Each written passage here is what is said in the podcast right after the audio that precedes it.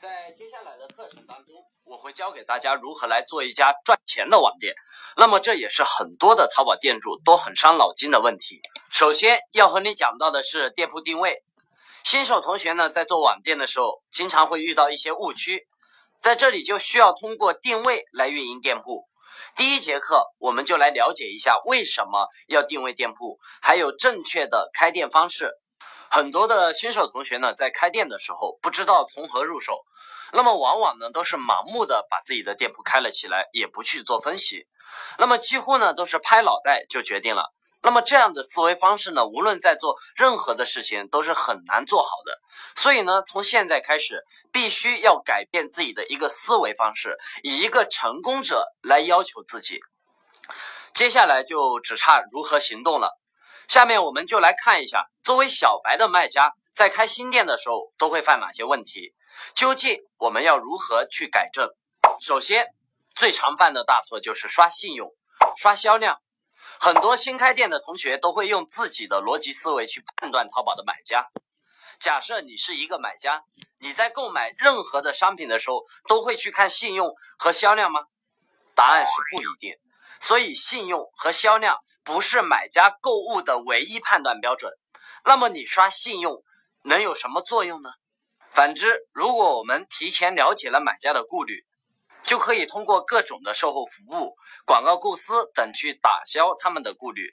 另外，还可以通过七天无理由退换、零风险购物承诺来增加自己店铺的可信度。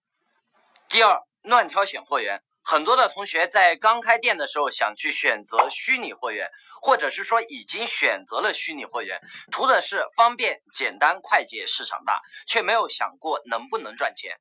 虚拟充值的利润非常的低，一百块钱的投入仅仅能够赚到几分钱，想要月收入上万，谈何容易？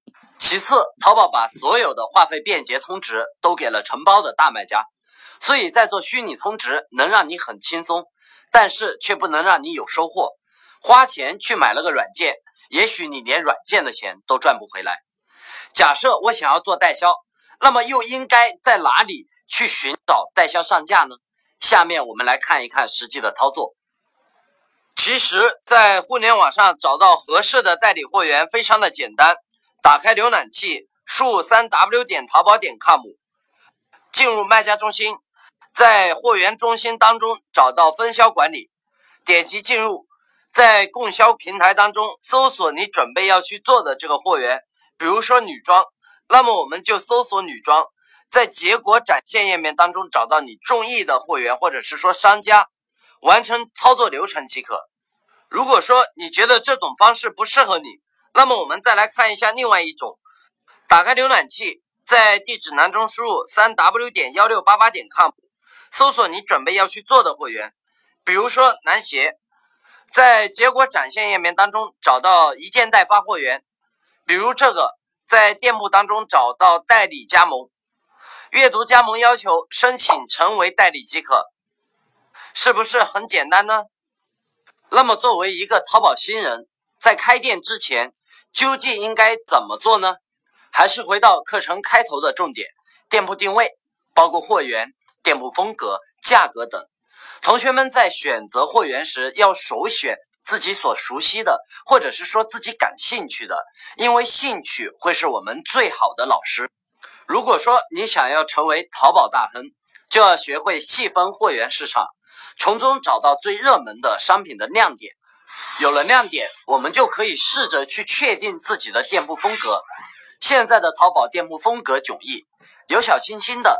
休闲运动的，有时尚科技感的，当然还有一些逗逼恶搞的，这些都会是非常热门的。不过，无论我们决定要用什么样的店铺风格，切记不要去复制别人的亮点，这样不仅仅让你没有亮点，还顺便帮别人做了免费的广告。所以呢，大家要开发自己的想象力，打造出专属于自己的店铺。